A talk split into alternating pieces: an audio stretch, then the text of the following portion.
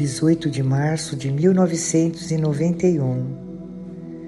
Filhos de meu coração, Deus está no meio de vós e seu reino está perto de vós. Se tiverdes olhos, vós o vereis. Caríssimos filhos, ouvi a voz de Deus nestes dias de Quaresma.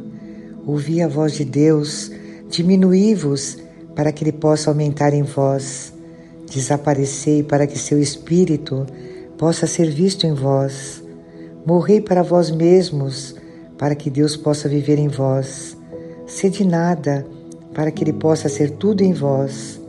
Permite, deste modo, que Ele tome plena posse de vós, fazendo-vos sua propriedade. Portanto, eu vos digo, filhos de meu coração, enquanto lutais para ser qualquer coisa, o Espírito de Santidade, que deseja viver em vós, é sufocado por vossa rivalidade. Não deixeis que o vosso espírito se torne um rival de Deus. Diminui para que ele aumente. Permite que seu espírito vos forme dessa maneira no caminho da santidade.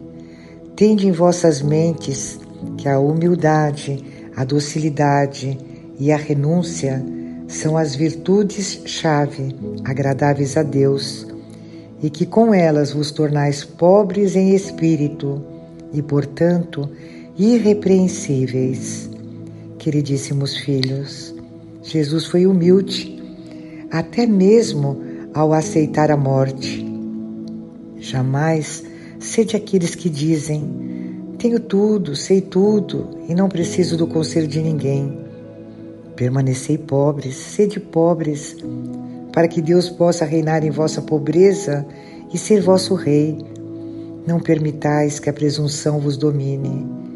Minhas orações são para que aumente vossa santidade naquele que vos criou e que vosso amor uns pelos outros cresça e transborde para purificar este mundo de sua maldade e apostasia. Jamais deixeis de rezar vosso terço Vinde com alegria rezar o terço. O homem rico não responderá, mas o homem pobre virá a mim com o seu terço, e em sua pobreza eu o ouvirei enquanto ele reza essa simples oração. Pois tudo que é pobre e simples é mortal para Satanás, que é a própria vaidade. Essa é uma das principais razões pelas quais Satanás odeia o terço. Satanás é poderoso, e hoje ele joeira todos vós como trigo, porque esta é a sua hora, este é o reino das trevas. Permanecei fiéis à casa de Deus, guardai as tradições que vos foram ensinadas, e ouvi, meu amado e abençoado vigário de meu filho. A cada padre foi dada por Deus a graça de agir e de representar meu filho. Por isso eu rezo por aqueles que ainda não se submeteram humildemente ao vigário da Igreja, para que se submetam e sejam disponíveis. Jesus é fiel e verdadeiro. Imitai vosso Deus, a Ele que é perfeição.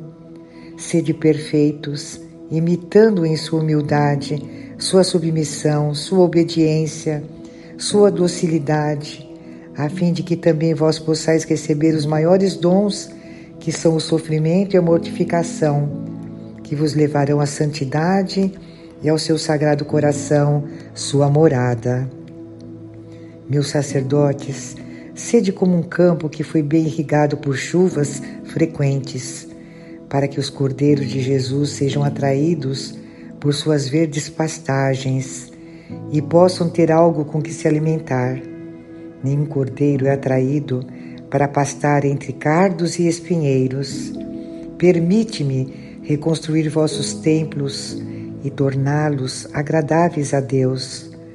Felizes os ouvidos que ouvem e compreendem o que digo.